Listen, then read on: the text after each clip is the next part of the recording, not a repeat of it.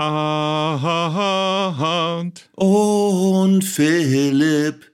Das war die verbotene sechste Strophe. ja, das war die verbotene sechste Strophe des Deutschlandliedes. Ihr habt hoffentlich gemerkt, dass Arndt und ich uns versuchen, in eine Art nationale Weihestimmung zu bringen. Und deswegen haben wir mal das wunderschöne Lied von Hoffmann von Fallersleben ähm, als das Jugendvokalensemble Zeigler und Köster dargeboten. Wunderschön. Denn die Nationalmannschaft spielt. Die Nationalmannschaft versucht sich zu berappeln. Nach der verkorksten WM in Katar geht es jetzt mit zwei Länderspielen los. Und ich muss dich das fragen, Arndt. Bist du quasi in, auch in Aufbruchsstimmung? Hast du das Gefühl, da hat sich was getan? Hast du das Gefühl, das ist eine ganz, ganz neue Nationalmannschaft? Ich befinde mich gerade in einem emotional luftleeren Raum, was die Nationalmannschaft angeht. Ich bin weit davon entfernt, schon wieder alles äh, scheiße finden zu wollen. Aber Euphorie ist bei mir auch nicht aufgekommen nach der Verkündung des Kaders. Definitiv. Es gibt ja fünf neue Spieler, von denen ich ehrlich gesagt noch nicht so ganz viel gesehen oder gehört habe. Unter anderem Mergin Berisha äh, aus Augsburg, Marius Wolf natürlich von Dortmund hat er ein bisschen in der Champions League gesehen, in der Bundesliga auch. Und Kevin Schade vom FC Brentford. Äh, endlich mal auch wieder ein Premier League-Spieler, einfach so, den man nicht so auf dem Radar hatte. Und trotzdem gab es gleich mal Kritik, weil Josua Kimmich gesagt hat, er wäre ein bisschen erstaunt, nicht über die, die dazugeholt worden wären, sondern über die, die fehlen, nämlich unter anderem der Kollege Süle ist nicht dabei, Thomas Müller ist nicht dabei und so weiter und so fort. Aber da hatte man auch so ein bisschen das Gefühl, Hansi Flick will es unbedingt mal zeigen, jetzt geht's neu los, jetzt kommen die jungen, frischen. Äh, aber vielleicht ist das ja auch nur so Casting für einen Nutella-Spot oder wie ist dieses, äh, diese B11, die vor der WM 2006 installiert wurde? Wie hast du denn eigentlich diese Kader, diesen Kader jetzt verstanden? Ist das ein Kader für die Testspiele, nach dem Motto, die sollen alle mal kurz vorspielen und die etablierteren Spieler sind beim nächsten wichtigen Spiel wieder dabei oder soll das jetzt der totale Umbruch sein und äh, Süle, Müller und Co. sind erstmal raus? Naja, Hansi Flick hat ja ein bisschen angefressen reagiert, als man äh, ihn um eine Erklärung gebeten hat, warum das jetzt ausgerechnet die sind. Und dann sagt er, ich hätte nicht lesen mögen, was geschrieben worden wäre, wenn ich jetzt die Alten weiter behalten hätte, dann hätte es gehießen, äh, Flick, der Wohlstandsbewahrer und einer, der sich nicht in der Lage sieht, so ein Team zu reformieren. Also ich glaube, er wollte erstmal ein Signal setzen. Und kann natürlich sein, dass die jetzt gegen aber Peru ja und gegen... Entschuldige, aber er hat ja total recht. Das wäre so gekommen. Natürlich wäre so gekommen. Gleichzeitig ist natürlich die Frage, wenn du so einen Aufbruch um des Aufbruchswillens äh, machst und nicht so die Spieler hast, von dem jeder jetzt sagen würde, ey, der muss es unbedingt sein, äh, der hat sich auf jeden Fall aufgedrängt. Also da hatte ich eben das Gefühl, keiner von denen ist jetzt so gewesen, dass man denkt, das ist schon überfällig, der hätte schon vor zwei, drei Jahren da spielen müssen. Mhm. Ja, wir haben leider, leider an diesem Kader gesehen, dass wir ein Land sind, bei dem die jungen Spieler dann eher von Brentford kommen und nicht irgendwelche äh, jungen Deutschen sind, die bei Manchester United reüssieren, sondern eben wirklich, äh, wir haben halt nicht fünf Musialas noch in, der, in petto gehabt, die wir jetzt holen können, sondern müssen jetzt Spieler holen, wo man erstmal guckt und, und sehen muss, die sind jung, die können sich noch entwickeln, aber die sind wirklich absolut am Anfang der Entwicklung. Also wie das laufen kann und wie möglicherweise so ein kleines bisschen Aufbruchstimmung erzeugt werden kann in Deutschland vor der herannahenden Euro 2024, das besprechen wir, aber erst nach dem wunderschönen Intro von Zeigler und Köster. Mit der Gitarre. Mit der Gitarre. Gut, dass du noch mal darauf hinweist. Also es ist alles vorbereitet. Jetzt geht's los. Zeigler und Köster, der Fußball-Podcast von elf Freunden. Was sind das für Leute? Was sind das für Leute? Das sind ja junge, hoffnungslose Leute. Ja,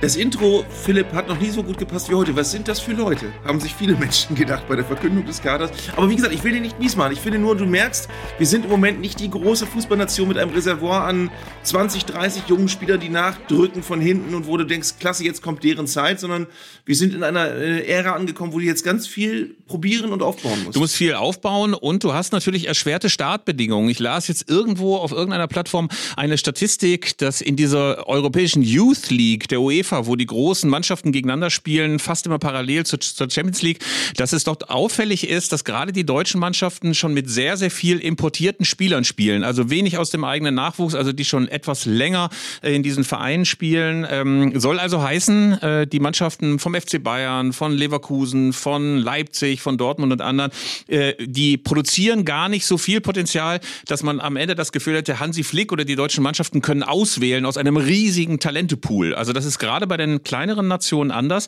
Ähm, und so ist es eben auch, dass äh, eigentlich eine gewisse Mangelwirtschaft herrscht. Also wenn Hansi Flick jetzt überlegt, wen hole ich da eigentlich, dann kann er nicht jetzt auf jeder Position aus dem Vollen schöpfen. Ey, da sagen ja ganz, ganz viele Leute, die nach England gucken zum Beispiel, ey, was gerade die englische Nationalmannschaft für ein unglaubliches Reservoir an Talenten hat. Auf jeder Position kannst du aus drei, vier absolut hochklassigen Spielern auswählen. Das hast du in Deutschland halt nicht. Und ähm, so mehrt sich bei mir so ein bisschen der Eindruck, dass das ganz schön knapp wird in diesen eineinhalb Jahren, die es jetzt bis zur Euro 2024 sind, da so ein Team rauszuschälen, das wieder so auf Augenhöhe mit England, mit Holland, äh, mit Italien, mit Spanien agieren kann. Ja, ich, wie gesagt, wie ich schon eingangs versucht habe äh, zu, zu, zu äh, illustrieren, ich glaube, es ist wirklich wichtig, dass wir dem Ganzen jetzt A eine Chance geben, aber eben auch B nicht irritiert sind, dass keine Euph Euphorie herrscht. Die kann eigentlich im Moment nicht herrschen. Ich glaube, wir müssen es einfach jetzt anschauen ähm, und gucken, was daraus wird. Ähm, und es ist weder so, dass wir sagen müssen, Gott, oh Gott, oh Gott, der hat ja einen Haufen äh, von, von Nichtskönnern geholt. Und wie soll das denn was werden? Äh, es ist aber auch nicht so, dass du sagen kannst, ja, da sieht man jetzt schon sechs, sieben, acht äh, super neue Lichter am Horizont, wo du sagen kannst, unsere Nationalmannschaft ist in zwei Jahren wieder Weltspitze da sind wir einfach nicht. Und ich habe mich ein bisschen gefragt, ob nicht noch viel mehr außerhalb des Platzes passieren müsste. Also ich glaube, es bräuchte eigentlich so eine richtige Charmoffensive der Nationalmannschaft. Also dass man sich wirklich mal volksnah zeigt. Ich könnte mir sogar mal so was Blödes vorstellen wie zum Beispiel, dass man jetzt die nächsten Monate, in denen ja wirklich nur Freundschaftsspiele stattfinden, weil wir aus der EM-Qualifikation äh, qua Gastgeberschaft ausgeschlossen sind, dass man dort zum Beispiel mal, weiß ich nicht mal, übers Dorf fährt, dass man mal ein paar äh, Kontakte zur äh, einfachen Bevölkerung sucht dass man sagt, man äh, überlegt sich auch mal eine pfiffigere Werbekampagne, die nicht nur so auf das Bitburger und Warsteiner Nationalmannschaftspublikum zugeschnitten ist, dass man vielleicht auch mal versucht, wieder Leute zu erreichen, die sich abgewandt haben. Gibt ja unendlich viele, die eigentlich mit der Nationalmannschaft durchaus was anfangen könnten, aber die auch in den letzten Jahren, seit 2017, 2018, 2019 gesagt haben, ey, das hat mit mir und das hat mit meiner Fußballbegeisterung nichts mehr zu tun. Ich kann mich auch noch an Spiele erinnern, wo man noch nicht den Eindruck hatte, die stecken jetzt in der tiefen Krise, wo allerdings auch so eine ganz fiese Mainstream-Atmosphäre herrschte bei den Spielen. Vielleicht überlegt man sich wirklich mal, wie kann man das alles revitalisieren? Nur ich habe gerade so das Gefühl, dass man eigentlich nur auf die ganz bewährten Sachen setzt. Rudi Völler wird der neue Sportdirektor. Ähm, Hansi Flick macht seinen Stiefel weiter. Alle Kommunikationskonzepte, die es gibt, die sind immer wieder das Alte. Also so, dass ich das Gefühl habe, ey, jetzt ist aber mal ein Ruck durch den Verband gegangen, ein Ruck durch die Mannschaft gegangen. Das kann ich nicht erkennen. Ja, wenn wir uns jetzt alles zusammen angucken, dann ist es ja offenbar so, dass der, der Claim, die Mannschaft in die Tonne getreten worden ist. Ähm, es sind andere Spieler da. Also es wird schon versucht, ähm, den Leuten klarzumachen, wie man so sagt, ein weiter so wird es nicht geben. Ähm, Rudi Völler steht dem ein bisschen entgegen als Person, aber vor allem, äh, wobei Rudi Völler wahrscheinlich auch nicht für ein weiter so steht, ähm, aber vor allem ist es so, dass man wirklich gucken muss, äh, die, wie du eben sagst, die, diese bleierne Atmosphäre um die Nationalmannschaft, wie kann man das aufbrechen? Das ist äh, nur zum Teil der Job von Hansi Flick und den Spielern auf dem Rasen und insgesamt ist es wirklich was, was man wirklich absolut ganzheitlich sehen muss. Wie kriegst du eine andere Großwetterlage hin, mit der die Nationalmannschaft anders wahrgenommen wird? Vielleicht ist es da jetzt auch mit unserer Elf mal ein bisschen so, wie es äh, lange das Problem des Hamburger SV war, wo das Wort Demut einfach fehlte, wo du dachtest, die Mannschaft wird immer oder der Verein wird immer als zu groß angesehen, als schlafender Riese und als müsste eigentlich viel besser sein, als sie äh, aktuell sind. Vielleicht ist das mit unserer Nationalmannschaft auch so. Vielleicht müssen wir sehen, wir sind jetzt bei großen Turnieren reihenweise abgeschmiert äh, und wir haben nicht äh, den goldenen Jahrgang, aus dem wir sofort mit einem Fingerschnips eine neue Mannschaft zaubern können. Wir müssen jetzt ganz viel Wohlwollen haben, ähm, dass wir eben nicht diese Mannschaft sind mit der eingebauten Halbfinalgarantie für große Turniere, sondern dass wir jetzt eine Mannschaft sind, die wirklich was aufbauen muss. Und es ist natürlich eine missliche Lage. Du hast so eine Euro 24 vor der Tür, wo du ja auch nicht sagen kannst, ey, wenn wir die Vorrunde überstehen, das wäre schon richtig, richtig, richtig super. Gleichzeitig ist dieses Thema Demut natürlich beim Deutschen Fußballbund auch noch nicht so angekommen. Also wenn du Rudi Völler dann in der Pressekonferenz hörst, der sagt, ja, da soll mir doch keiner erzählen, dass die Argentinier besser sind als wir. Also da hat man schon das Gefühl, da wird immer noch auf Augenhöhe mit den ganz, ganz Großen gesprochen. Und wenn man sich so die Spiele äh, bei der WM 2022 angeguckt hat, dann konnte davon bei allem Respekt und bei allem Wohlwollen, dem man so der Nationalmannschaft gegenüberbringt, ähm, auch keine Rede sein. Also von daher wäre wahrscheinlich eine gewisse Demut und Bescheidenheit ganz gut. Vielleicht auch, dass man wirklich nochmal versucht, sich zu fragen, wie können wir denn eigentlich die Herzen wieder zurückgewinnen? Was haben wir denn bisher nicht so richtig gemacht? Man könnte beispielsweise auch diese grauenhaften Choreografien des Fanclub Nationalmannschaft sein lassen, wo man immer das Gefühl hat, ey, der letzte Klospruch wird dann noch schön auf die Ränge gezaubert. Ähm, vielleicht versucht man auch nochmal ein bisschen zu rauszufinden, was die Leute eigentlich von der Nationalmannschaft erwarten, außer dass sie natürlich erfolgreich spielen und Tore schießen und Pokale holen. Insofern hoffen wir einfach mal, dass es dann doch noch einen kleinen Ruck gibt und ein paar Siege zu Beginn gegen Peru äh, und ähm, gegen Belgien wäre natürlich sehr, sehr schön. Worauf mich besonders freue, ich weiß gar nicht, weißt du noch, ob Peru immer diese wunderschönen Trikots noch hat? Also diese mit dieser roten Schärpe, die mal ein bisschen aussehen, als ob so ein österreichischer Maskenball da seinen Lauf nimmt? Ich liebe die. Äh, die hatten eine Zeit auch einen ganz. Äh, ich habe tatsächlich, als, als Claudio Pizarro so richtig loslegte in, in Bremen, habe ich versucht, mir ein peruanisches Nationaltrikot zu kaufen. Und die hatten damals einen Ausstatter namens Valon, eine ganz merkwürdige Firma, wo die Dinger ganz schwer in Deutschland zu finden waren. Aber ich habe dieses Trikot immer schon geliebt. Also wir hoffen mal, dass es dann zumindest einen Auftakt gibt, äh, bei dem sich die Deutschen dann wieder mal ein bisschen mit ihrer Nationalmannschaft identifizieren können.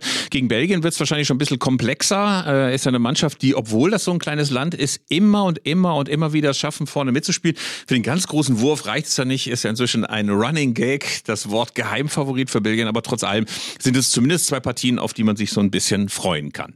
Wir ich glaube aber, Philipp, entschuldige, nee, noch nicht schwenken. Ich, ich, ich, das ist noch ein ganz wichtiger Aspekt. Ich, ich glaube, wir müssen ein bisschen für uns einräumen, und das gilt wahrscheinlich auch für viele Menschen, die jetzt zuhören. Wir kennen natürlich nur die fertigen Spieler. Wir kennen nur die, die schon in der Bundesliga oder in großen Ligen spielen. Wir sehen aber, dass die vielversprechendsten Spieler äh, international sind im Moment so Leute wie Musiala oder eben, wenn man nicht das äh, nicht nicht Deutschland nimmt, wie Bellingham, die irgendwo aus einem Nachwuchsinternat äh, äh gekommen sind und die irgendwann mal als Nachwuchsspieler irgendwo super ausgebildet wurden und plötzlich sind die da und du siehst sofort, die sind für ganz ganz Großes geeignet da gibt es mit Sicherheit auch deutsche Spieler, die völlig unter dem Radar rumlaufen und die man jetzt wirklich erstmal genauer anschauen muss. Ich hatte so ein Aha-Erlebnis, als ich, äh, wie, wir damals beredet haben, im November in Liverpool war. Da hat Liverpool äh, ein Pokalspiel gehabt, wo sie mit einer totalen Nachwuchsmannschaft gespielt haben. Da spielte einer äh, sehr, sehr gut, ein Rechtsaußen, der hieß Melkamu Frauendorf. Und ich habe geguckt und sah, der ist Deutscher. Der kam aus der Jugend von Hoffenheim, ist äh, gebürtig in Äthiopien, in Deutschland aber aufgewachsen, in Hoffenheim ausgebildet. Ein feilschneller, technisch guter Stürmer, den ich noch nie in meinem Leben und wahrscheinlich niemand von uns äh, mal 90 Minuten hatte spielen sehen. Ähm, und ich glaube, von solchen Leuten gibt es eine Menge, ähm, wo man einfach jetzt, wo, wo wir natürlich den großen Informationsnachteil gegenüber dem, der, der Nachwuchsabteilung des DFB haben, die solche Leute hoffentlich auf dem Schirm hat und wo man genau gucken muss, ob es nicht vielleicht wirklich äh, ein paar Bellinghams irgendwo gibt, äh, wo man mal nachgucken kann, was, wie weit die schon sind. Das können wir nur hoffen, dass die DFB-Nachwuchsabteilung die auf dem Schirm hat. Ähm, liebe Hörer, da hoffen wir auch mal aufs Schwarmwissen. Schreibt uns gerne mal an podcast.elfreunde.de, wen ihr gerne noch mal in der Nationalmannschaft seht, möglicherweise auch aus der Jugend eures eigenen Vereins. Ich habe ähm, hab am, am Freitag äh, war ich in Gladbach bei Gladbach gegen Werder. Da hat Werder in der Startformation erstmals mit einem 17-jährigen Italiener namens Fabio Chiarodia gespielt der eigentlich U-Nationalspieler ist, der aber schon eine Einladung bekommen hat zu Sichtungslehrgängen der italienischen A-Nationalmannschaft. Und dem, äh, dem rennen die Vereine die Tür ein. Der hat noch Vertrag in Bremen, ähm, aber natürlich einen Nachwuchsspielervertrag. Ähm, und dann gibt es aber wirklich Vereine, und zwar die größten der Großen, die sagen, auch den gucken wir uns mal genauer an. Und in, in dieser schwierigen Situation sind alle Vereine, die so junge Juwelen haben, sicherlich auch Arminia Bielefeld, dass du gucken musst, dass da nicht Juventus Turin kommt. Wenn da einer richtig gut ist und sagt, nee, komm, dem geben wir einen Vertrag. Weil das Problem ist natürlich, wenn du einen Spieler hast, wie jetzt den genannten Chiaro Dia, dem kannst du natürlich keinen Stammspielervertrag geben, wenn er erst 60 Minuten Bundesliga gespielt hat. Dem kannst du nicht 4 Millionen im Jahr bieten und sagen, okay, wir, wir glauben aber an dich. Und andere Vereine kommen dann und sagen, na, bei uns kannst du aber bei Juve äh, in, der, in der Serie A spielen und wir, du wirst bei uns ganz, ganz schnell eine große Nummer. Das ist ganz schwer, solche Karrieren dann zu steuern, wenn die Spieler in dem Alter sind und du ihnen schon richtig viel zutraust, aber eben noch nicht genau weißt, wo der Weg wirklich hingeht. Deine Ausführungen eben, Arndt, waren übrigens ein wunderbares Beispiel dafür, was wir gleich noch besprechen worden werden in unserer Rubrik Neuer Fußballersprech. Du hast nämlich erstens ganz wunderschön gesagt, der hat noch Vertrag. Ich weiß gar nicht, wann ja. das angefangen hat, dass jeder diesen äh, unbestimmten Artikel weglässt. Früher hieß es immer einen Vertrag, heute heißt es, er hat Vertrag. Und schön ist auch, dass du das ebenfalls schillernde Wort Juwel benutzt hast. Die Bildzeitung macht ja in jeder Transferperiode mit jedem fußlahmen Kreismeister, der bei irgendjemandem, bei Dortmund, bei Schalke, bei Bochum und sonst wo im Gespräch ist, so und so schnappt sich das Juwel des VfL Bochum oder das Juwel von Rot-Weiß Essen und diese Juwelen äh, entpuppen sich leider sehr, sehr häufig als Katzengold, weil äh, die dann doch die Erwartungen nicht so erfüllen. Es gibt, äh, ich weiß nicht, ob du das mal gesehen hast, am Kölner Flughafen äh, einen Kiosk und ähm, Dort hängt eine alte Express-Ausgabe so quasi als Werbung. Und da steht auch nur FC Wunderkind Marcel 8. Jetzt greift er an oder irgendwie sowas. Und ich glaube, es ist keine ganz große Karriere geworden. Ich habe immer mal rauszufinden versucht, was mit Marcel 18 oder Marcel 14 oder Marcel 8 passiert ist. Auf jeden Fall das Wunderkind war es früher, heute das Juwel. Auch schön. Ja, ne? es ist übrigens, ganz oft kannst du das nachverfolgen. Ich mache das wirklich immer, wenn du im, Kicker so äh, von irgendwie 1996 irgendwelche Bilder siehst von einem 14-jährigen Supertalent, der in der, in der Jugend von Eintracht Braunschweig ranwächst und äh, mal ein ganz großer wird. Wenn du dir solche Spieler anguckst, passiert immer das Gleiche. Du erkennst, das waren wirklich große Fußballer und du erkennst auch, ihre Karriere endete dann irgendwann in der dritten Liga oder in der Regionalliga oder manchmal haben sie es auch in die zweite Liga geschafft, aber diese riesen Vorschusslorbeeren von solchen Juwelen, äh, die sorgen nicht immer für Weltkarrieren. Definitiv. Ähm, früher war es auch mal, neben dem Wunderkind, gerne mal der XY-Maradona. Da hast du irgendeinen Jugoslawen, da hieß es der Balkan-Maradona oder der Karpaten-Maradona, war doch immer, ich weiß nicht, wer war's?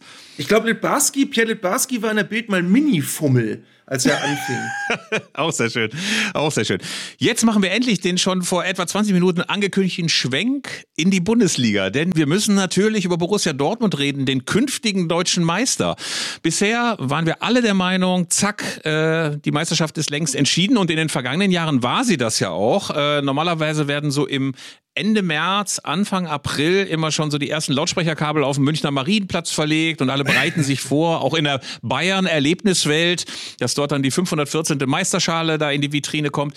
Aber jetzt hat man das Gefühl, es könnte tatsächlich passieren. Borussia Dortmund wird Meister. Sie können ja am 1.4., wenn sie zum Spitzenspiel in München gastieren, können sie ja dann sogar noch ein bisschen Abstand, Sicherheitsabstand zwischen sich und die Bayern bringen. Ähm, Hältst du das inzwischen für möglich? Ich muss sagen, ich habe inzwischen so eine Naturskepsis. Ich glaube, ähm, die Dortmunder fahren dahin, holen sich wieder eine tierische Klatsche ab und niemand redet mehr davon. Das ist jetzt meine kulturpessimistische Prognose. Wenn alles ist wie immer, wird das genauso passieren. Das ist genau diese, diese Blaupause von Spiel, wo du denkst, boah, da könnte es jetzt eine Wachablösung geben. Wenn es die wirklich gibt, wenn der BVB 3-0 in München gewinnt, dann wird es ein interessantes Saisonfinish.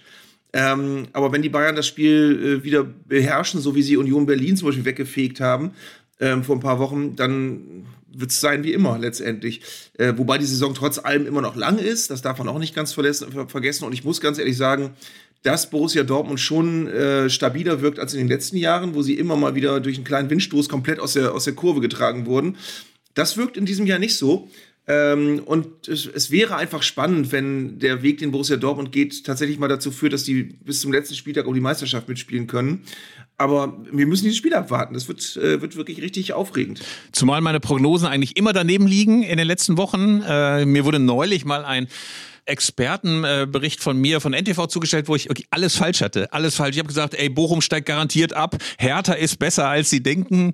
Ähm, ähm, Hoffenheim wird sich stabilisieren. Äh, ich weiß nicht noch für Quatsch geredet habe. Und Stuttgart kommt unter Bruno Labbadia wieder in die Spur. Also eine ganze Menge falsche Prognosen. Insofern ähm, muss man auch nicht auf das hören, was ich da jetzt bei Dortmund gegen Bayern prognostiziere. Zwei Themen, die ich da einfällt. Ich möchte jetzt auch Schlenker machen, bitte.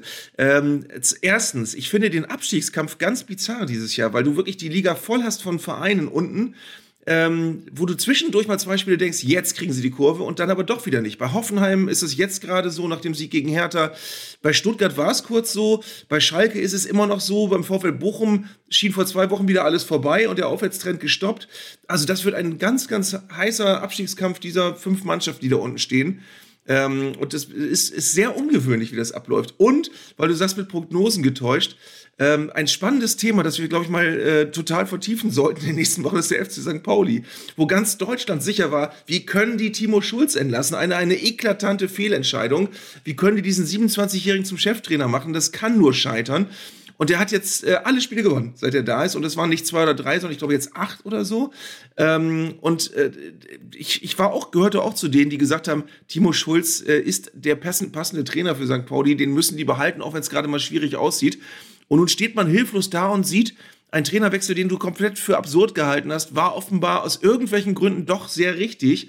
Und man weiß aber nicht genau warum. Also man weiß nicht, warum der neue Trainer so gut funktioniert und warum das. Äh, das sind ganz, ganz spannende Themen, für dich, denen wir uns mal äh, genau widmen sollten irgendwann. So eine richtige Erklärung dafür hat man ja nicht. Äh, und alle schauen da auch neidvoll hin, wenn man sich trotz des Sieges jetzt in Hoffenheim anguckt, dass Materazzo nicht so richtig gut performt hat. Bruno Labbadia in Stuttgart vollendete Ratlosigkeit. Bei Hertha BSC haben sie den Trainer nicht gewechselt und denken, ja, hätten wir mal eigentlich machen sollen.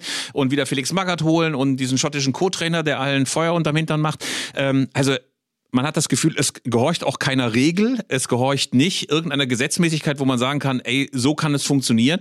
Und alle kommen einfach nicht in irgendeine Form von Stabilität rein. Immer wieder zwei Spiele verloren, eins gewonnen. Bei Hertha BSC alle sich Hoffnung gemacht, oh, so schlecht ist es nicht, gab es ein paar passable Auftritte bei Heimspielen und jetzt wieder so grauenhaft gespielt in Hoffenheim, dass wirklich alle nur ratlos waren, insbesondere der Trainer.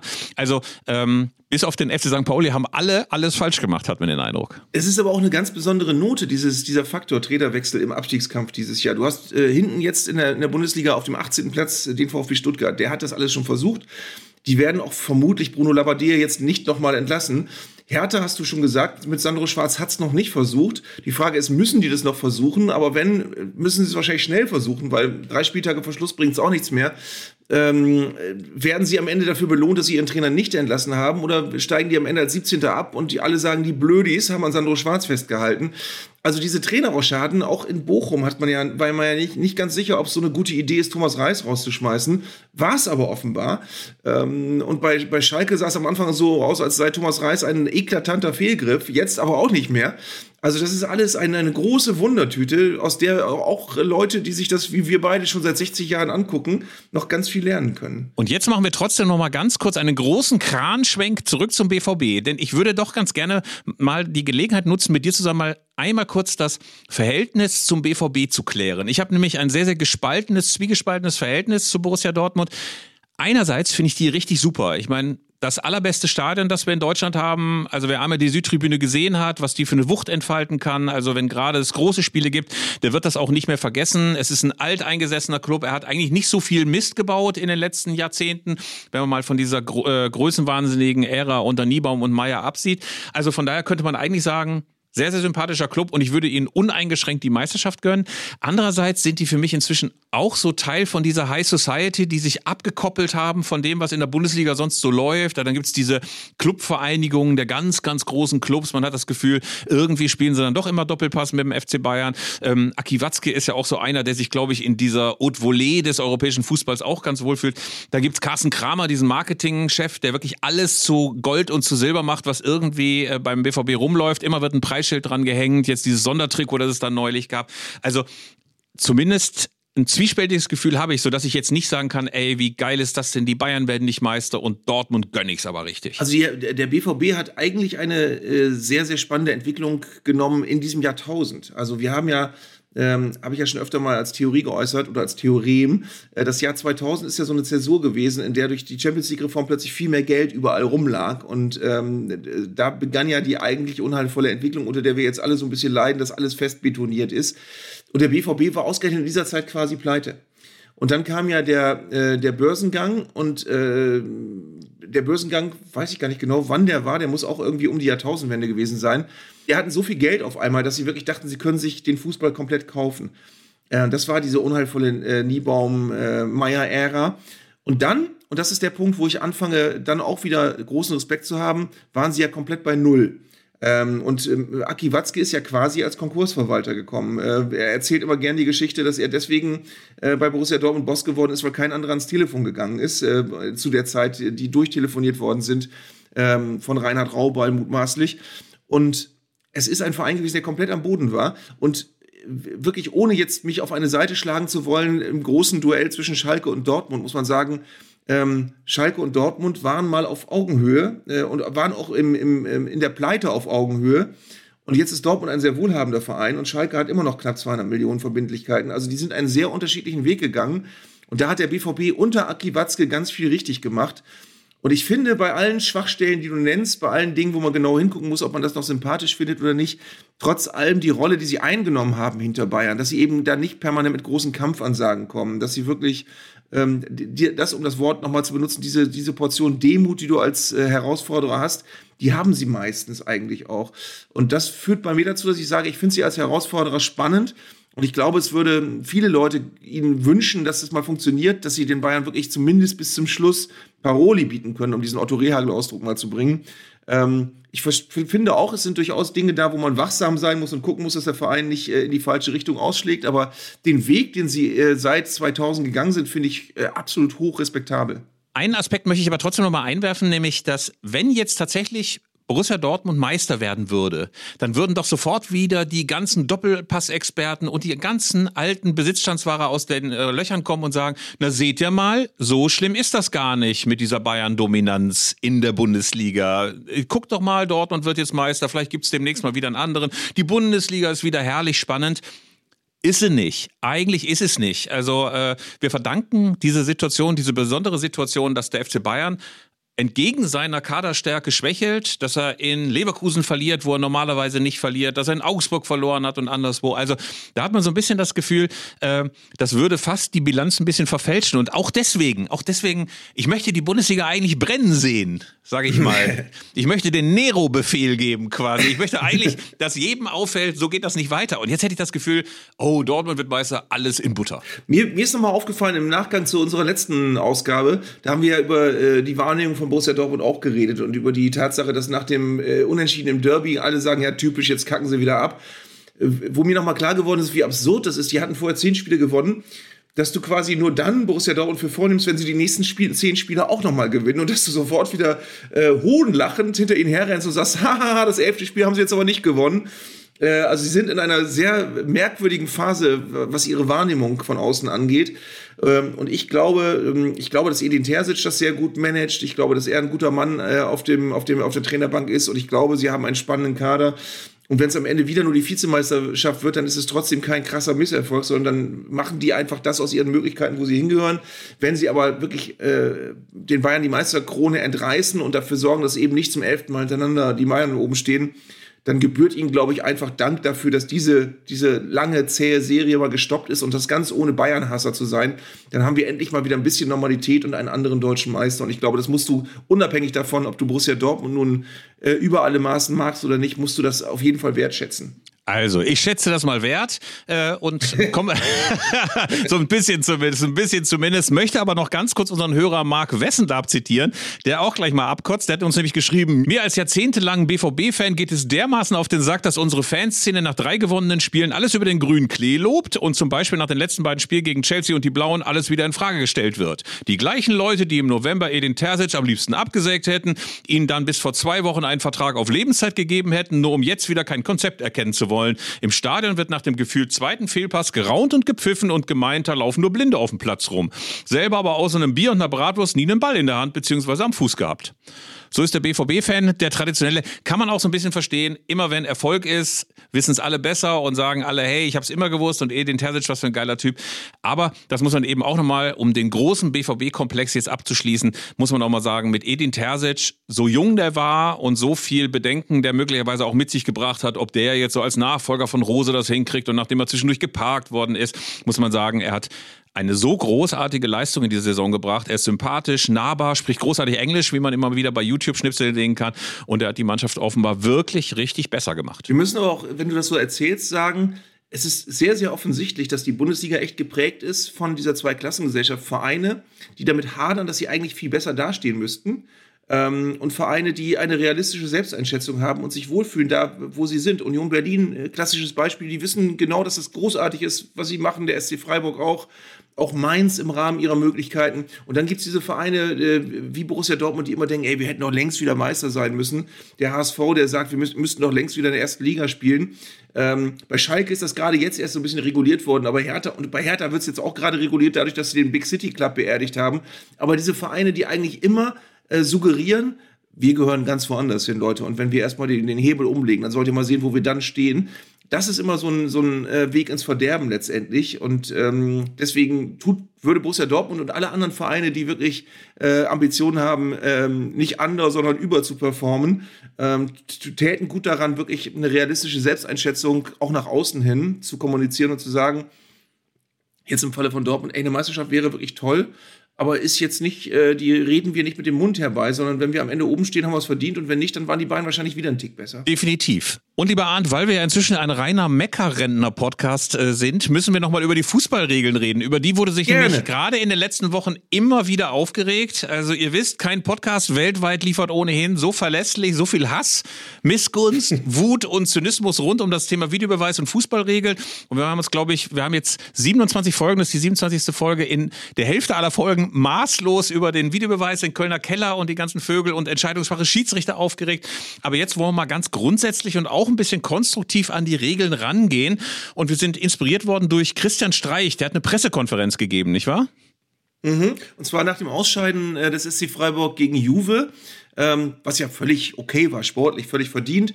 Ähm, und das sieht, glaube ich, der SC Freiburg auch so. Das hat äh, Christian Streich auch gesagt. Das müssen wir mal eben dazu sagen. Es war also keine schlechter, kein schlechter Verlierer-Move, den wir da gleich hören. Aber er hat sich darüber aufgeregt, wie Juve das Tempo verschleppt hat und er hat in meinen Augen einen sehr guten Punkt gehabt.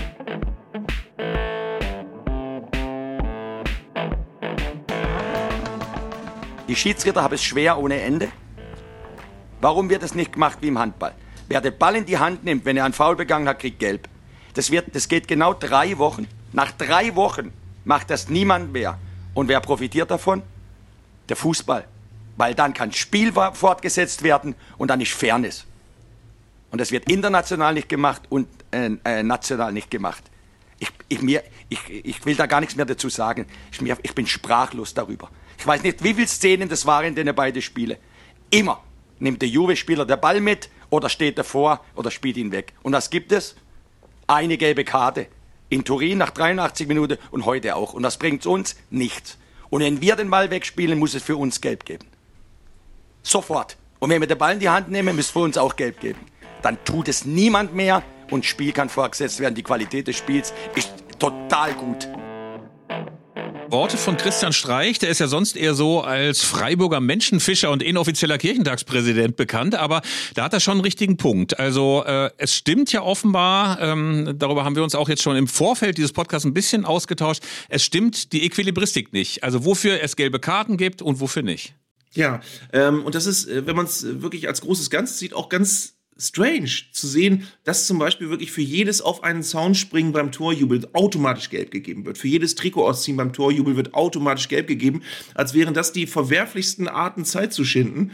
Äh, ich unterstelle äh, mal, dass Spieler, die beim Jubel auf den Zaun springen, dass die in dem Moment nicht denken, ey, ich nehme jetzt mal ein paar Sekunden von der Uhr. Übrigens auch äh, Reporter-Sprech, was äh, neu dazugekommen ist in den letzten Jahren. Zeit von der Uhr nehmen.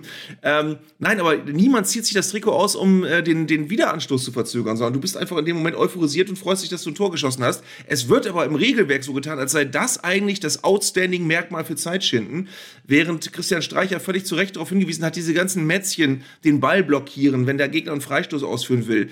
Äh, was ich ganz albern, hochgradig albern finde, ist den Ball als Torwart festhalten, wenn du ein Gegentor gekriegt hast und den gegnerischen Stürmer wegschubsen und da gibt es dann immer Handgemenge.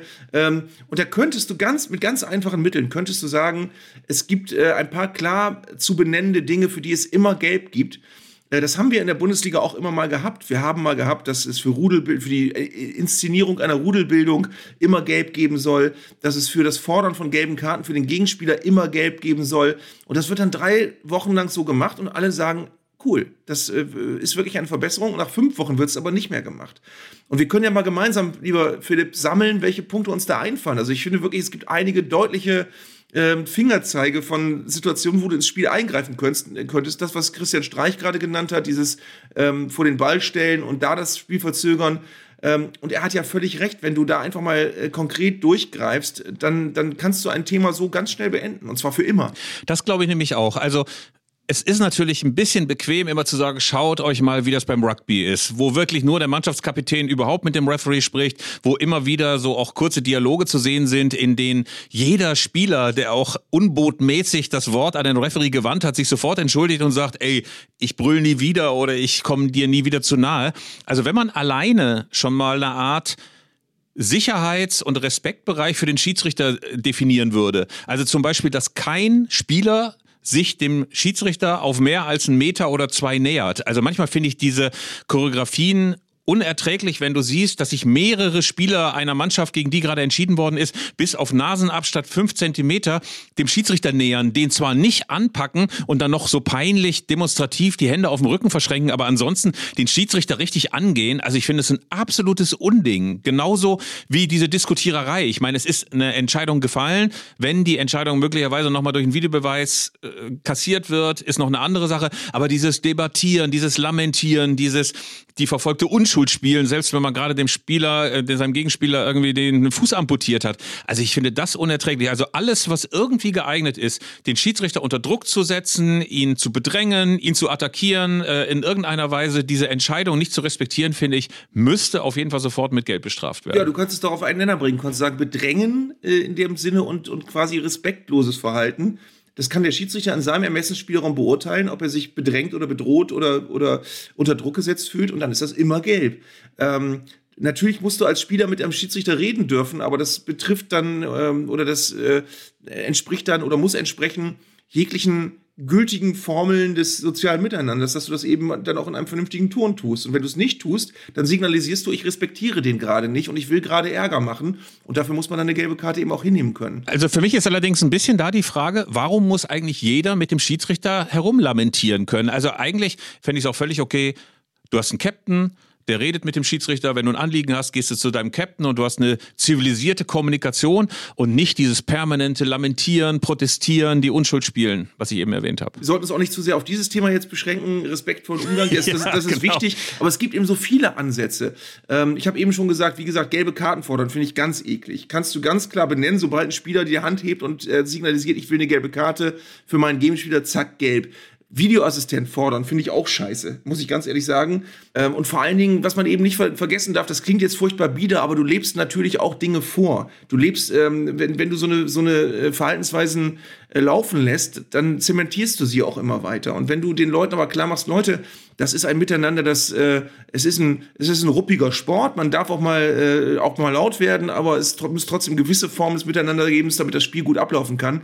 Äh, dann ist das, dann ist das nichts, ähm, was man lächerlich machen sollte, sondern das ist wichtig. Und ein paar Sachen haben wir ja auch schon, glaube ich, in der letzten Folge mal erwähnt. Also Vereinfachung des Handspiels ist, glaube ich, ganz, ganz wichtig. Also wir haben in den letzten Wochen immer mal wieder solche Fälle gehabt, wo Spieler angeköpft wurden von hinten und eben die Pranke ein bisschen zu weit oben waren. Also das Thema Absicht ist, glaube ich, ganz entscheidend, dass man sieht, der will jetzt den Ball irgendwie entweder aus dem Strafraum pritschen oder er hat tatsächlich die Pranke so hochgehalten, damit der Ball auch in seiner Richtung verändert wird. Aber so kann das nicht weiter weitergehen, finde ich. Ja, zumal du ja, um, um das was eben abzuenden, du siehst ja ganz deutlich, wenn du auch nur ein Fünkchen Empathie fürs Spiel hast, siehst du ja, ob eine Aktion absichtlich ist oder nicht. Das kannst du ganz klar beurteilen. Ähm, und das muss dann spä spätestens, ähm, der Kölner Keller muss es dann sehen. Also wenn es der Schiedsrichter auf dem Platz mal nicht sieht, weil er schlecht stand oder so, ist es eine Sache. Aber wenn du eine Sache, und das ist ja das, was uns so zur Verzweiflung bringt, nach, ähm, nach fünfminütiger Intervention dann immer noch äh, ähm, als äh, Absicht äh, interpretierst, obwohl es eindeutig keine war, dann, dann verzweifelst du halt. Äh, generell muss ich ganz ehrlich sagen, fehlt mir übrigens einfach auch die Klarheit. Also ich werde zum Beispiel komplett irre, wenn ich die Ausführung von Elfmetern sehe und du hast das Gefühl, dass Spieler den Strafraum laufen, das wird manchmal abgepfiffen und manchmal nicht. Ähm, und manchmal wissen es die Schiedsrichter selbst nicht genau, wann sie es abpfeifen müssen. Manchmal greift der Videoassistent ein und manchmal nicht, obwohl du das natürlich auch ganz klar benennen kannst. Du kannst da im, im Kölner Keller sitzen und kann einer sagen, ich achte mal nur darauf, ob Spieler den Strafraum laufen. Ähm, ob der Torwart mit einem Fuß noch auf der Linie ist oder nicht, lässt sich auch ganz klar sagen. Trotzdem wird es manchmal abgepfiffen, ähm, obwohl der Torwart sich eigentlich fast konform bewegt hat. Und manchmal liegt ein Torwart bei der Ausführung zwei Meter vor der Torlinie, hält den Ball und es geht weiter. Und du weißt nicht warum. Also diese Einheitlichkeit, diese Transparenz, diese Linie, Linie, die vermissen wir, glaube ich, ganz oft. Und abschließend muss ich sagen, dass ich wirklich aufpassen muss, dass ich mich nicht in so eine Hassspirale gegenüber dem Videobeweis hineinsteige. Ich habe das gemerkt bei diesem Spiel Leverkusen gegen den FC Bayern, wo es ja zwei Fälle gab, immer wieder erst gelbe Karte für eine Schwalbe, für eine angebliche Schwalbe eines Leverkusen aus dem Strafraum. Und beide Male musste das zurückgenommen werden. Und beide Male äh, gab es dann hinterher einen Strafstoß und die gelben Karten wurden zurückgenommen von Schiedsrichter Stieler. Und hinterher stellten sich dann alle Leute hin und sagten, ey, wie geil ist das, danke Danke Videobeweis, ja. danke Kölner Keller, sonst wäre dieses Spiel aus den Fugen geraten. Ey, ich bin der Meinung, da darf es keinen Dank geben, sondern da muss es sagen, ey, was ist denn das für ein Schiedsrichter, der nicht sieht, dass bei dem ersten Elfmeter dem Stürmer fast der Schuh ausgezogen wird und er präsentierte diesen Schuh ja auch noch als Trophäe, aber Stieler marschierte erstmal hin und gab ihm Geld, wo man dachte, ey, was ist das denn? Also eigentlich müsste man sagen, Lieber Freund, wenn du Profi-Schiedsrichter bist, wenn du Bundesliga-Schiedsrichter bist, dann musst du das einfach sehen. Selbst wenn der Stürmer noch einen kleinen Hopser hinterher macht, der dann das Fallen noch ein bisschen unterstreichen sollte, finde ich das einen absoluten Offenbarungseid eines Schiedsrichters, der sagt, ja, ich bin dort trotzdem happy, weil der Videobeweis hat es ja geschafft. Danke, Videobeweis. Also, das kann ich nicht nachvollziehen. Das kann ich überhaupt nicht nachvollziehen. Mhm. Aber wir müssen, ich, ich versuche mich auch mal rein zu versetzen in die Zeiten, als es noch keinen Videoassistenten gab. Und bei dem Spiel wäre es wahrscheinlich so gewesen, Den ersten Elfmeter hätte es dann wahrscheinlich einfach nicht gegeben. Wo ich aber auch sagen muss, ja, man kann, man kann den geben, aber wenn du dann sagst hinterher, der will den aber auch zu sehr, ist das auch legitim, finde ich. Also er ist ja, hat er danach schon sehr den sterbenden Schwan gemacht. Äh, natürlich ist er unten berührt und getroffen worden, aber wenn das keinen Elfmeter gegeben hätte, wäre das keine Jahrhundertfehlentscheidung gewesen, sondern hättest du halt interpretiert, nee, der ist berührt worden, ist dann aber zu leicht gefallen. Und den zweiten, den muss er einfach direkt sehen. Das war so ein klares Foul. Und wenn du den nicht direkt siehst und sagst, war kein Foul, dann war es trotzdem immer noch keine Schwalbe. Also es, das war das Rätselhafte, dass er diese gelben Karten gegeben hat. Mal einen Elfmeter übersehen, hat es immer schon gegeben. Ähm, und es ist einfach auch völlig verfehlt, wenn wir jetzt so tun, als wenn es das dank des Videoassistenten ja nicht mehr gibt, weil die Entscheidungen sind ja nicht äh, richtiger geworden. Es gibt immer noch äh, klare Elfmeter-Entscheidungen, die in meinen Augen komplett äh, gegensätzlich entschieden werden. Klare Elfmeter, die nicht gegeben werden. Szenen, wo du siehst, äh, ein, ein, Spieler nutzt einen leichten Kontakt äh, zum Fallen und wo der Videoassistent sagt, ganz klar, da muss es Elfmeter geben. Also das ist nicht besser geworden, es ist nur anders geworden. Ich muss übrigens sagen, dass inzwischen Manuel Gräfe so mein Spirit Animal ist. Also der hat ja einen Twitter-Account, den er eigentlich ausschließlich dazu nutzt, um auf seine Ex-Kollegen äh, einzuprügeln und einzuschimpfen. Äh, auch zu dem Kollegen Stieler äh, hat er dann äh, sehr, sehr deutliche Worte gefunden, was diese Fehlentscheidungen geht, angeht. Ähm, Tenor, äh, der gute Mann, ist eigentlich nicht geeignet fürs Bundesliga-Geschäft. Also ähm, kein Lob für den Videobeweis, sondern eher Kritik an Schiedsrichter Stieler. Aber Manuel Gräfes Rolle finde ich auch ganz seltsam. Also ich habe ihn auch als guten Schiedsrichter, als sehr guten Schiedsrichter geschätzt, aber ich finde, das hat was von einem ganz, ganz merkwürdigen Rachefeldzug und Schmollwinkel und aus, aus dem Hintergrund mit Dreck werfen, um sich ganz billigen Beifall abzuholen Ich Pöbel. mag's. Also ich mag's, lieber Arndt. ja, natürlich. Magst du ich das? mag's. Ja, ich, es ist, es ist äh, quasi. Ich möchte mal sagen, ähm, ähm, genauso funktioniert mein Twitter-Account auch. Schön aus der Deckung mit Dreck werfen. Aber ähm, man hat natürlich ein bisschen das Gefühl, äh, dass der gute Mann nicht so richtig verwunden hat, dass er jetzt selber nicht mehr über den Platz marschiert. Ähm, andererseits, ich glaube, so in manche offene Wunde streut er dann das richtige Salz hinein. Ähm, insofern äh, zumindest aber eine Spiel äh, zwiespältige Rolle, die der Kollege gerade spielt, sicher. Aber du hast gesagt, die Zeit, in der es noch kein keinen Videobeweis gab. Und das finde ich ist eine perfekte Überleitung, ein perfekter Kranschwenk hinüber zur Saison 2002, 2003. Die behandeln wir nämlich in unserer Rubrik. Wie viele Jahre geht's zurück? 20. Weißt du noch? Der Fußball vor 20 Jahren. Lieber Arndt, die Saison 2002, 2003 ich muss gestehen, ich weiß noch nicht mal mehr, wer ist da Meister geworden? Also 2003, 2004 weiß ich aus äh, guter Quelle ist Werder Bremen Meister geworden. Und dieses 2000er Jahrzehnt war dieses bizarre Jahrzehnt, wo äh, jedes zweite Jahr die Bayern Meister geworden sind. Und dann hat man ihnen nachgesagt, okay, aber jetzt durch die Doppelbelastung können sie in diesem Jahr nicht Meister werden, sondern da werden sie dann international lieber versuchen, alles zu geben. Ähm, deswegen vermute ich, dass sie 2003 Meister geworden sind. Aber ich gucke gerne mal nach. ja, guck mal gerne nach. Ich habe schon sogar nachgeschaut. Und zwar sind sie ganz, ganz locker Meister geworden. Und es war war vor allen Dingen die erste Saison mit Michael Ballack, mit C. Roberto, den beiden Säulen des Konkurrenten Bayer Leverkusen, der ja im Jahr zuvor diese großartige Saison hingelegt hatte, die zum Schluss so tragisch endete mit dem Spitznamen Vizekusen, mit diesem großartigen Endspiel in der Champions League in Manchester, glaube ich, war es. Und äh, sie haben verloren gegen Real Madrid mit Zinedine Zidane, der dieses großartige Tor gemacht hat. Ey, aber was war das für eine großartige Mannschaft 2002 bei Leverkusen? Die haben so berückenden Fußball gespielt unter Klaus Toppmöller. Aber die wechselten dann beide zum FC Bayern und außerdem auch noch Bastian Deißler. Sebastian Deißler, der äh, das Wunderkind, das Juwel, der äh, der der niederrheinische Maradona quasi äh, unter großem Pomp von Hertha rübergewechselt zum FC Bayern, dort aber nicht glücklich geworden. Aber das war eine Mannschaft, die zumindest im Jahr 2003 diese Saison richtig dominiert hat. Aber äh, das eigentliche Erstaunliche ist nicht, dass die Bayern Meister geworden sind, sondern diese Tabelle. Wenn man die sich nämlich anguckt, dann entdeckt man, da sind eine ganze Menge Mannschaften dabei, von denen man sagen würde, die würde man heute etwas abschätzig als Fahrstuhlmannschaften betiteln. Und Bayer Leverkusen ist äh, in dem Jahr darauf dann, in dem Jahr, über das wir also reden wollen, dann nur noch 15. geworden, ohne, ohne Michael Ballack. Ja, die hat man quasi leer gekauft und äh, Klaus Toppmöller war dann irgendwann auch am Ende. Äh, diese Tabelle zeigt aber vor allen Dingen HSV, Bremen, Stuttgart. Stuttgart Zweiter, HSV Vierter, Hertha Fünfter. Schalke, Schalke ebenfalls alle stabil dabei, wo man heute sagen würde, die können froh sein, wenn am Ende einer Saison der Klassenhalt steht. Äh, Köln war quasi in dem beginnenden äh, Turnus drin, immer mal wieder abzusteigen. Ich glaube 98, 99 oder so das erste Mal abgestiegen, aber dann eben auch 2002, 2003 waren sie nicht dabei. Freiburg war auch nicht dabei, Wolfsburg dafür schon, RB Leipzig natürlich noch nicht, Hoffenheim natürlich noch nicht. Also das war so ein äh, Jahr, in dem man noch gesehen hat, was es für tektonische Verschiebungen es zu heute gegeben hat. Ne? Also wir haben äh, 20 Jahre später eine völlig andere Liga. Man hat das Gefühl, all diese Mannschaften, die wirklich so Inventar der Bundesliga waren, jetzt immer nur noch fakultativ dabei. Also da hat sich schon eine ganze Menge getan. Ja, aber wenn wir jetzt mal schauen auf die hintere Tabellenhälfte, das ist, das ist hochinteressant. Weil bei der hinteren Hälfte, da hast du wirklich die ganzen Vereine, die nicht in Gefahr geraten sind, international zu spielen und das, das damals immer, immer wichtiger werdende Geld der internationalen Plätze einstecken zu können.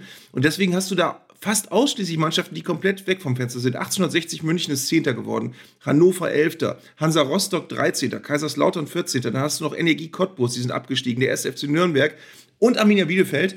Und die beiden einzigen Ausnahmen sind Borussia Mönchengladbach, weil sie einfach zwischendurch mal sehr viel gut gemacht haben und eben Bayer Leverkusen, weil sie relativ unabhängig waren von, von all diesen äh, Einflüssen von internationalen Wettbewerben etc. Und gerade weil du eben Energie Cottbus noch erwähnt hast, äh, das war ja eine wahnsinnige Erfolgsgeschichte unter Ede Geier. Zwischendurch galt Energie Cottbus mal als die ostdeutsche Mannschaft, die es geschafft hat. Und Gerd Schröder zeigte sich dann auch sehr, sehr gerne mal in der Lausitz auf der Tribüne, hängte sich den fabrikneuen Energieschal um, wie das danach auch gerne Angela Merkel auch noch machte. Also äh, da waren alle happy, dass in Cottbus das funktionierte, aber äh, irgendwann ging es dann bergab und heutzutage muss man sie in den Kasematten der Tabelle suchen, Energie, äh, aber damals war es so die Vorzeigemannschaft äh, aus dem Osten. Aber es ist trotz allem, muss man ja wirklich sagen, noch eine Saison, in der alles ein bisschen durchlässig erschien. Also wie gesagt, wechselnde Meisterschaften, äh, wechselnde Titelaspiranten, ähm, also die zerstörerische Wirkung, die wir jetzt durch die Champions League und durch das Geld in der Champions League haben, die hatte noch nicht so richtig eingesetzt, obwohl es die Champions League ja schon seit 2000, nee, äh, äh, obwohl es die Champions League ja schon seit 1992 gab, hatte man das Gefühl, da war die Fußballwelt noch ein bisschen mehr in Ordnung. Wenn ich da noch einhaken darf, ähm, wenn du dir die Vereine anguckst, die noch oben sind, dann sind das die, die wirklich relativ unabhängig von solchen Einflüssen sind, wie Bayern und Dortmund und Wolfsburg. Die sind immer noch in der oberen Hälfte. Dazugekommen sind die Vereine, die bekanntermaßen äh, frisches Geld ohne Probleme bekommen, wie RB und auch Hoffenheim, ähm, wobei die im Moment ja ehrlicherweise nicht ganz oben stehen. Äh, und dann hast du aber in der oberen Hälfte noch interessante Traditionsmannschaften, die den Absprung auch irgendwie verpasst haben. Stuttgart, der HSV, Schalke äh, und Hertha BSC. Ähm, und da interpretiere ich jetzt mal, wenn du 2003 noch im Bereich Champions League äh, bzw. UEFA Cup Plätze damals noch gestanden hast und jetzt in der Bundesliga oder aber in der zweiten Liga wirklich rumkrepelst und kämpfst ohne Ende, um weiter mal wieder in der Bundesliga zu spielen, dann musst du in den Jahren danach ganz viele falsche Entscheidungen getroffen haben. Definitiv. Kannst du uns noch mal ganz kurz erklären, was hat dann eigentlich dazu geführt, dass Werder Bremen im Jahr danach eine so großartige Saison spielen konnte? War das schon absehbar oder hatte man das Gefühl, da könnte was entstehen oder hatte sich schon irgendwas geformt unter Thomas Schaf oder war das jetzt völliger Zufall und es passte einfach alles wunderbar zusammen? Das war überhaupt nicht denkbar in dem Jahr, als, es, als die Saison losging. Ähm, es war so, dass Werder schon mit Johann Miku einen sehr guten Spieler hatte. Äh, Ailton war schon da und hat nach Jahren des Fehleinkauf-Daseins dann plötzlich angefangen, Tore zu schießen. Ähm, und Thomas Schaf hat sehr gut funktioniert. Aber ähm, du hast nie im Leben gedacht, dass die Mannschaft oben mitspielen kann. Und vor der Saison haben sie dann zum einen mit Andi Reinke einen guten Torwart geholt. Sie hatten vorher immer Torwartprobleme äh, und, und eine wackelige Torwartposition. Aber Andi Reinke hat das dann äh, gefixt, sozusagen das Problem. Und dann kam Ümit Davala aus der Türkei ich glaube von Galatasaray. Und ähm, der, der hat dann gesagt, ich würde eigentlich ganz gerne mal Meister werden. Ähm, und da haben alle gelacht. Und ach so, äh, und Valeria Ismail wurde aus äh, England geholt von Crystal Palace, auch ein Spieler, den damals keiner kannte und der total äh, gepasst hat. Und dann hast du gleich in der, in, im UI Cup, Gott hab ihn selig, bist du an Pasching gescheitert. Und zwar äh, in Pasching mit 0 zu 4. Äh, ich bin damals hingefahren nach Pasching. Das ist irgendwie so ein Industriegebiet vor Linz. Äh, und das, Studio, das Stadion von Pasching ist äh, quasi ein Freibad gewesen mit angeschlossenem Fußballstadion. Und dann verlierst du da 0-4 und dann gewinnst du aber am ersten Bundesligaspieltag in Berlin und bist auf einmal in so einem Fahrwasser, was auf einmal richtig gut ist. Ähm, aber es kam aus dem Nichts und es war wirklich noch die Zeit eben relativ knapp nach der Jahrtausendwende, als du wirklich mit ein bisschen Einfallsreichtum und ein paar Low-Budget-Transfers, die aber einfach gut gepasst haben, konntest du einfach ganz schnell äh, eine richtig gute Mannschaft zusammenzimmern. Das war damals noch möglich, heute nicht mehr. Heutzutage sicherlich ein bisschen schwieriger, mit ein paar Neuzugängen dann doch nochmal Meister zu werden, zumal wenn der FC Bayern dann vorne dran hockt und eigentlich den 480. Meistertitel holen will. Ähm, wir sind von unseren Hörern aufgefordert worden, lieber Arndt, doch mal ein kleines bisschen über den neuen Fußballersprech noch zu reden. Also wir haben uns ja, ja. in der letzten Folge schon drüber lustig gemacht, über die Box, die es jetzt gibt oder das Spielglück, das früher einfach nur Glück hieß. Und da gab es eine ganze Menge Anregungen, worüber man noch reden sollte. Unter anderem hat der Kollege Bernd Rothammel, unser Hörer, gesagt, Durchgang 1 fände er besonders schrecklich, wo es doch eigentlich die erste Halbzeit ist oder die ersten 45 Minuten, dass immer von Durchgang 1 geredet wird, als ob es noch Durchgang 3, 4, 5, 7 und 9 gibt. Was fällt dir noch so ein an bizarren Wortschöpfungen, an akademischen Floskeln, die den Fußball irgendwie aufwerten sollen? Sind wir jetzt eigentlich auch wieder die langweiligen alten Boomerfürze, die sich über neue, neue, völlig coole neue Ausdrücke aufregen? Ähm, aber es gibt so ein paar Sachen, die mich wirklich irre machen. Matchplan ist auch so ein Wort, wo du früher einfach nur Taktik gesagt hättest. Äh, Matchplan gilt als was ganz Cooles, Neumodisches. Äh, oh, wir haben einen Matchplan aber schon in den 60er Jahren wird ähm, Fischken Multaub seinen Mannschaften gesagt haben, wie sie am besten in ein Spiel gehen sollen. Und er wird auch eine Idee gehabt haben, wie man auf den Gegner reagiert. Ähm, das hat man damals so noch nicht Matchplan genannt. Und weißt du, was mich am allerwahnsinnigsten macht? Konzepttrainer das Wort Konzepttrainer, weil das, das, das, da hat man so im Kopf, oh, das ist ein ganz moderner, der schon ein Tablet bedienen kann und der mit einem Laptop, ähm, Laptop-Trainer ist ja auch so ein abschätziger Begriff dafür, äh, gerne in seinem Trainerzimmer sitzt und gar nicht so sehr äh, das mag, auf dem Trainingsplatz zu stehen, weil der alles in seinem Kopf hat. Aber ich würde ganz gerne mal alle amtierenden Trainer der ersten und zweiten Bundesliga nebeneinander stellen und sagen, wer von euch ist kein Konzepttrainer? Ähm, das fände ich interessant, diese Unterscheidung, weil ähm, ich glaube nicht, dass sich da Leute melden und sagen, ach nö, ich mache das alles aus dem Bauch, ein Konzept habe ich eigentlich nicht, aber ich bin trotzdem ein guter Trainer. Also Konzepttrainer ist auch so ein Begriff, da kriege ich echt Pickel. Du musst mal Friedhelm Funkel fragen, der kriegt ja hysterisches Gelächter, wenn der hört Konzepttrainer oder Laptop-Trainer oder ähnliches. Aber auch diese ganzen Floskeln, die es inzwischen gibt, dann zum Beispiel Torchancen kreieren. Ich meine, früher wurden mhm. die einfach her herausgearbeitet. Inzwischen wird kreiert, äh, um dem Ganzen so ein bisschen einen kreativen Aspekt noch zu geben. Sehr schön ist auch äh, zweiter Ball statt ab Abpraller. Früher hat man gesagt, ja. es gibt einen klassischen Abpraller.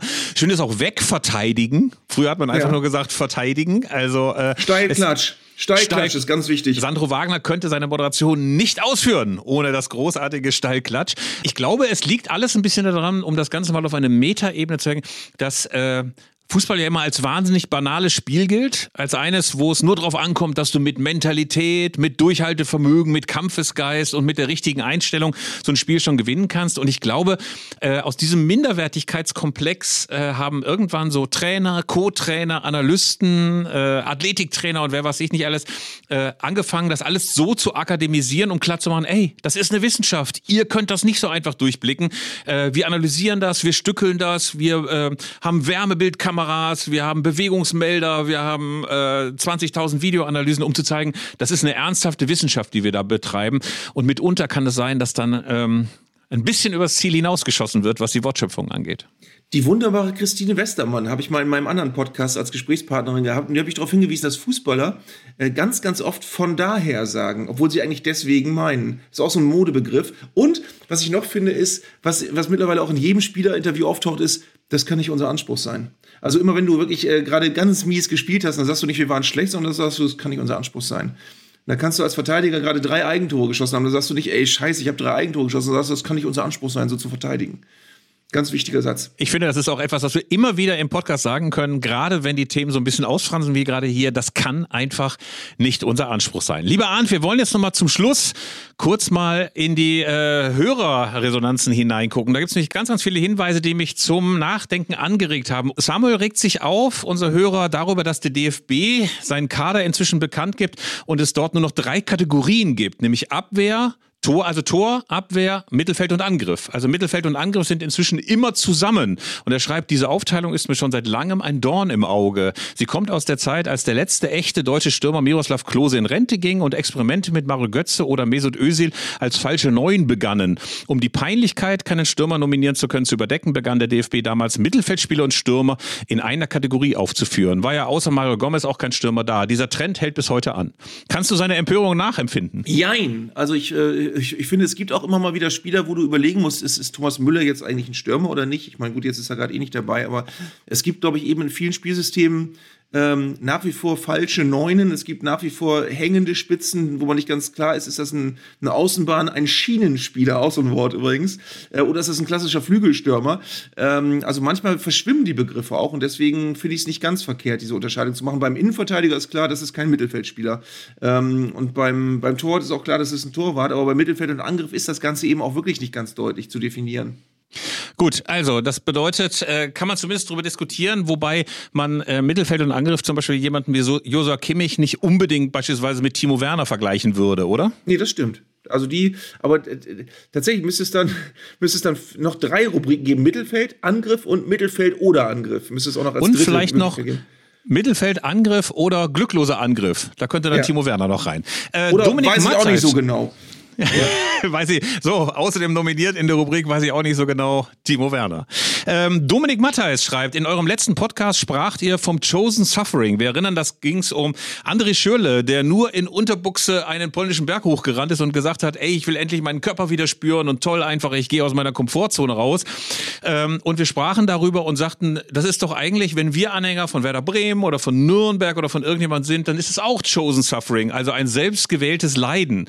Und er sagt jetzt, dabei hörte es sich so an, als ob sich jemand seinen Lieblingsverein aussuchen könnte. Dem muss ich eindeutig widersprechen. Ich kann mir nicht vorstellen, dass irgendjemand freiwillig Arminia Bielefeld-Fan oder in meinem Fall Club-Fan wird. Ich habe mir das auf jeden Fall nicht ausgesucht. Vielmehr kommt es mir so vor, als ob der Lieblingsclub seine Fans aussucht. Also kann bestenfalls von, jetzt kommt's, Suffering of the Chosen gesprochen werden. Deine Meinung? äh, mit dem Verein hat er natürlich völlig recht, aber man hat, glaube ich, immer noch ein bisschen die Wahl, wie sehr man sich das Ganze, wie sehr man das an sich ranlässt. Also es gibt ja immer mal wieder Dinge im Leben, bei denen man irgendwann merkt, das tut mir nicht gut. Das sollte ich lieber lassen. Ob es Zigaretten sind oder ähm, jedes Wochenende irgendwelche Frauengeschichten anfangen oder aber eben äh, einen Fußballverein haben, wo man merkt, der verursacht mir mehr Frust als sonst was. Natürlich hast du trotzdem keinen anderen Lieblingsverein und äh, wählst dir das nicht aus, aber du kannst schon sagen, ich ziehe mir das nicht mehr so sehr rein. Also ich, äh, dann, dann gucke ich halt das Spiel mal nicht, wenn ich weiß, ich ärgere mich sowieso nur und ähm, natürlich ist auch das nicht ganz frei gewählt, weil wenn man, wenn man einem Verein verfallen ist, guckst du natürlich alles. Aber äh, die Art und Weise, es gibt ja auch immer mal Leute, die sagen, ja, früher war das noch mehr bei mir, mittlerweile verfolge ich das zwar immer noch, aber es haut mich nicht mehr so um, wenn der Verein verliert. Das ist ja eine natürliche Entwicklung, die bei manchen Leuten einsetzt, bei dir und mir nicht, aber bei manchen Leuten schon. Das ist, glaube ich, ein Punkt, auf den man ein bisschen Einfluss hat. Aber die, die Wahl des Lieblingsvereins zählt natürlich nicht dazu. Und natürlich kann der eine oder andere, der es nicht ganz so ernst meint, sich auch den Lieblingsverein nochmal auszusuchen. Das sieht man ja in den ganz, ganz vielen Erfolgsfans, die angezogen werden von Pokalen, von Triumphen, von erfolgreichen Fußballvereinen. Der eine oder andere Eintracht Frankfurt oder Union Berlin oder FC Bayern-Fan hat möglicherweise seinen Club auch ausgesucht, weil der gerade so erfolgreich spielt. Insofern gibt es ja wahrscheinlich ganz unterschiedliche Motivationen. Ähm, vor ein paar Ausgaben haben wir uns mal dem VfR Oli Bürstadt zugewandt. Und ähm, gerade dort äh, gibt es jetzt Ralf Gottschling nochmal, der uns äh, ein paar weitere durchaus interessante Fakten zuteil werden lässt. Also, der VfR Bürstadt schreibt, er war einer der wenigen deutschen Fußballvereine, der seine Namensrechte an einen externen Sponsoren, den Geschirrfabrikanten Otto Limburg aus Bürstadt Bobstadt verkaufte, um weiterhin hochklassig zu spielen. Und deswegen haben sie ja immerhin bis von 1973 dann bis zum Konkurs des Sponsoren 82 unter VfR Oli Bürstadt gespielt.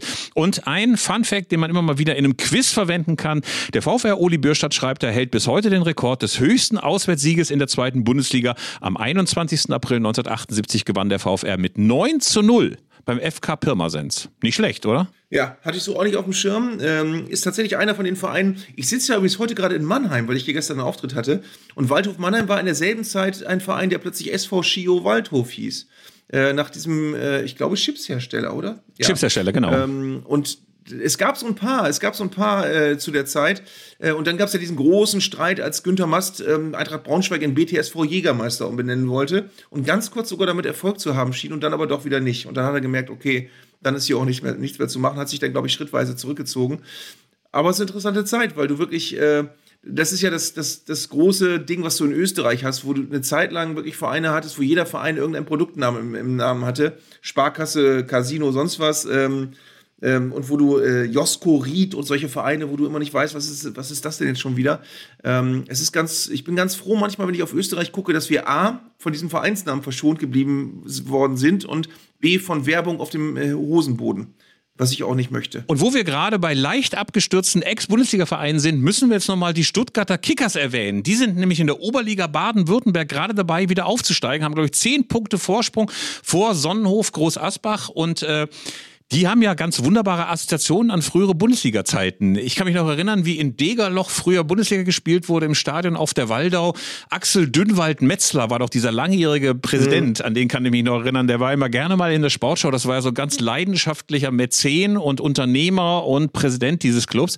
Die waren immer so ein bisschen so im Schatten des VfB. Es kamen, glaube ich, diverse Spieler von Klinsmann über Allgöwer immer, von den Kickers, dann von den Blauen zu den Roten.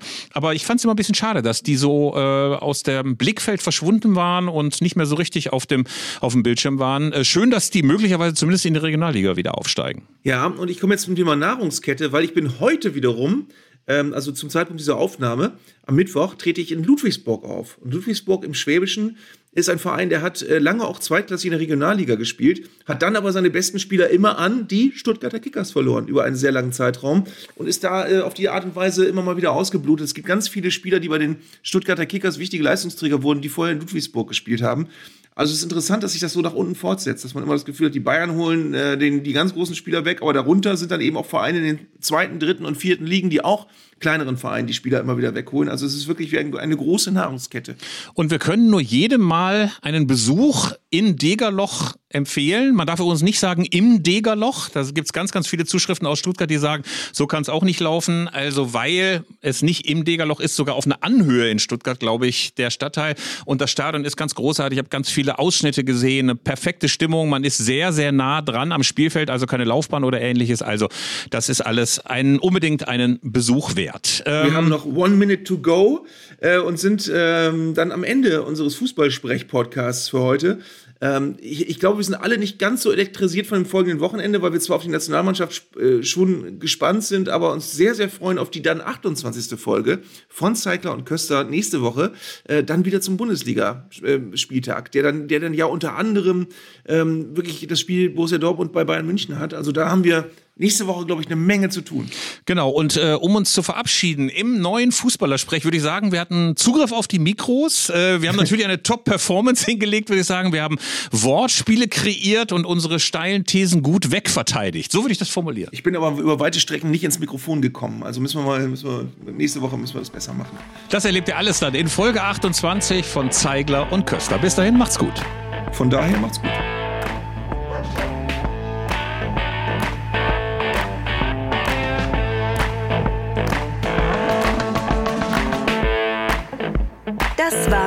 Zeigler und Köster, der Fußball-Podcast von Elf Freunde. Ihr hörtet eine Produktion im Auftrag der Audio Alliance. Koordiniert hat diese Folge der Kollege Tim Pommerenke. Die Aufnahmeleitung besorgte Jörg Groß-Kraumbach und Sprecherin war Julia Riedhammer. Für das Design des Podcasts war Lukas Niehaus verantwortlich. Die Öffentlichkeitsarbeit lag in den vertrauensvollen Händen von Franziska Schmidt und die Podcasts bei Elf Freunde werden von Luis Richter koordiniert. Am Mikrofon saßen bei Köster und Zeigler, wenig überraschend, Philipp Köster und Arndt Zeigler.